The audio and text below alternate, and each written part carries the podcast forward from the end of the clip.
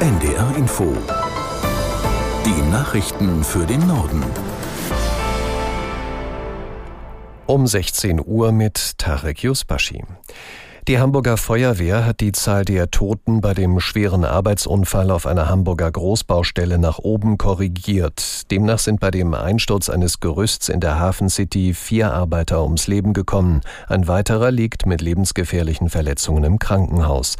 Finn Kessler berichtet aus Hamburg, was passiert ist. Heute Morgen ist dieses Baugerüst auf der Baustelle in diesem Rohbau dieses Hochhauses auf dem Gelände des Überseequartiers zusammengestürzt. Dieses Gerüst ist dann auch noch in einen Fahrstuhlschacht gekippt und ja, die äh, Bauarbeiter sind acht Stockwerke in die Tiefe gestürzt.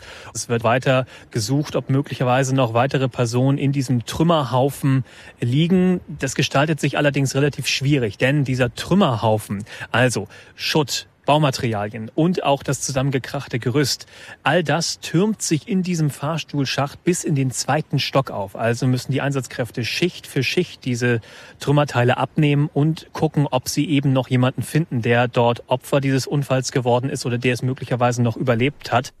Israel hat nach eigenen Angaben seine Bodenoffensive gegen die terroristische Hamas im Gazastreifen deutlich ausgeweitet. Unser Korrespondent Clemens Fehrenkotte in Tel Aviv geht davon aus, dass der Angriff schrittweise weitergeht. Ziel ist seiner Einschätzung nach, den nördlichen Teil des Gebiets abzuriegeln. Wir hören zum einen äh, vom Sprecher der israelischen Armee, dass die Intensität dieses Vordringens äh, mit äh, letztendlich allen Kampfverbänden, ob das Infanterie, Artillerie, Panzer, Pioniere und Luftwaffe sei, intensiviert worden sei.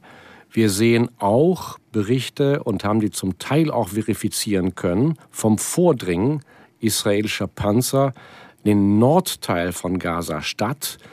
Dort äh, gab es unter anderem Videoaufzeichnungen, nach denen die Hauptverkehrsstraße, so eine Nord-Süd-Achse, die von Norden Eres, wo es an die israelische Grenze rübergeht, bis nach Rafah im Süden, unterbrochen sei. Eine junge Deutsch-Israelin, die nach dem Angriff der Hamas auf Israel vermisst wurde, ist tot. Das hat das israelische Außenministerium bestätigt. Die 22-Jährige hatte an einem Musikfestival im Süden des Landes teilgenommen. Hamas-Terroristen hatten es gestürmt, um sich geschossen und Menschen verschleppt. Die in Deutschland lebende Mutter der jungen Frau war zunächst davon ausgegangen, dass ihre Tochter ebenfalls unter den Geiseln war. Nach den jetzigen Erkenntnissen starb sie aber wohl schon bei dem Angriff. Nach Angaben der israelischen Armee hatte die Hamas vor drei Wochen insgesamt mindestens 239 Menschen in den Gazastreifen verschleppt. Die Inflation hat sich im Oktober deutlich abgeschwächt. Nach vorläufigen Berechnungen des Statistischen Bundesamtes liegt sie bei 3,8 Prozent. Das heißt, Waren und Dienstleistungen kosteten durchschnittlich 3,8 Prozent mehr als im Oktober des Vorjahres. Das ist der niedrigste Wert seit zwei Jahren. Im September lag die Inflationsrate noch bei 4,5 Prozent. Die Europäische Zentralbank sieht eine Inflation von zwei Prozent als ideal für die Wirtschaft im Euroraum an. Fast 18.400 Minderjährige in Deutschland sind im vergangenen Jahr Opfer von sexueller Gewalt geworden, die meisten davon Kinder unter 14 Jahren. Das geht aus einem Lagebild zu Sexualdelikten gegen Kinder und Jugendliche hervor, das vom Bundeskriminalamt erstmals erstellt und heute vorgelegt worden ist. Aus Wiesbaden Wolfgang Hetfleisch. Bundesinnenministerin Faeser spricht angesichts der BKA-Zahlen von einem entsetzlichen Ausmaß des sexuellen Missbrauchs an Kindern und Jugendlichen.